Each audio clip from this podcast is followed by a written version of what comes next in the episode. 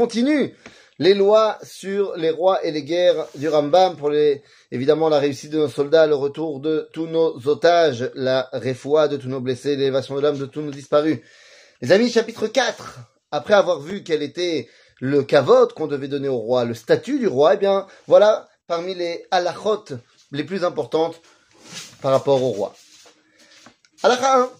רשות יש למלך ליתן מס, מס על העם לצרכיו ולצורך המלחמה, וקוצב לו מכס, ואסור להבריח מן המכס, שיש לו לגזור שכל מי שיגנוב המכס, יילקח ממנו, או ייהרג, שנאמר, ואתם תהיו לו לעבדים. ולהלן, הוא אומר, יהיו לך למס ולעבדוך. ומכאן שנותן מס וקוצב מכס ודיניו בכל אלו הדברים כיוצא בהם דין. Le roi a le droit de mettre en place des impôts. Eh oui, et tu te dois de payer les impôts. Nous allons voir dans la lacha 1 et 2 que ce sont les deux points essentiels qui déterminent la situation de souveraineté, de royauté, de malchut, c'est-à-dire la matbéa, la monnaie, et dans la lachabet que nous allons voir tout de suite, c'est l'armée. En d'autres termes, celui qui a dans sa main la capacité de lever des impôts, de déterminer qu'est-ce qui va se passer avec la monnaie, et celui qui a la capacité de me sortir en guerre, eh bien ces deux dimensions-là forment la malchoute. Ça, on le voit dans l'ilchot Gzela Aveda du Rambam également, que le roi, c'est ce, enfin la malchoute, c'est celui qui est capable d'avoir dans sa main l'armée et la monnaie.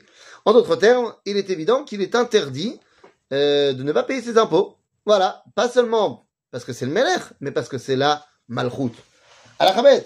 ושולח בכל גבול ישראל ולוקח מן העם הגברים ואנשי החיל ועושה מהם חיל למרכבתו ופרשיו ומעמיד בהם עומדים לפניו ומעמיד מהם אנשים לרוץ לפניו שנאמר ושם לו במרכבתו ופרשיו רצו לפני אה, מרכבתו ולוקח מן היפים שבהם להיות משמשים אה, שמשים סליחה ועומדים לפניו שנאמר ואת בחוריכם הטובים ייקח ועשה et Melarto.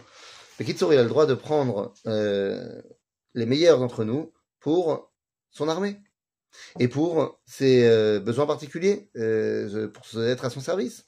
Mais particulièrement ici, ce qui nous intéresse, c'est l'armée. Donc on a dit la monnaie et l'armée, celui qui détient les deux, eh bien c'est le Melech évidemment, Malchut.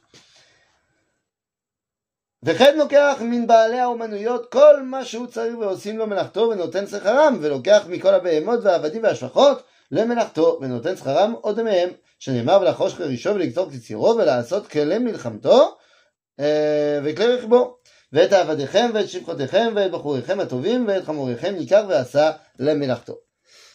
Le roi a également la primauté par rapport à tous les artisans du pays.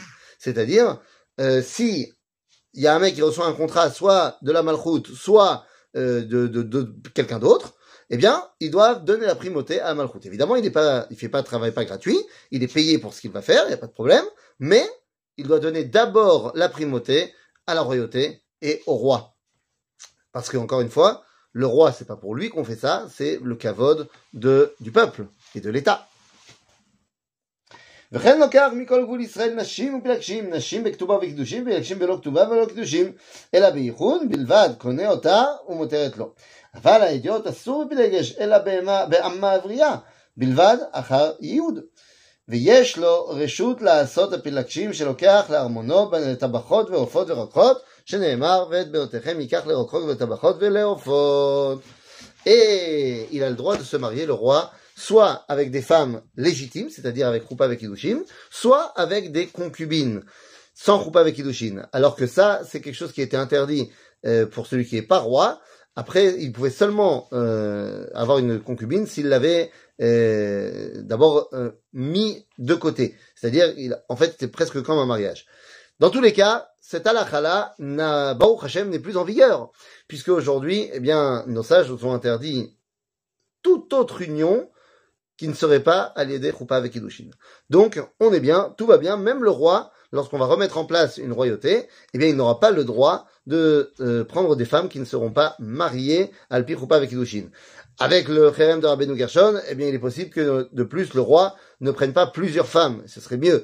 Euh, la société a beaucoup évolué à ce niveau-là, et Baruch Hashem, notre, notre relation, non seulement aux femmes, mais aux couples, est beaucoup plus saine aujourd'hui euh, qu'elle ne l'était. À l'époque, Baruch Hashem.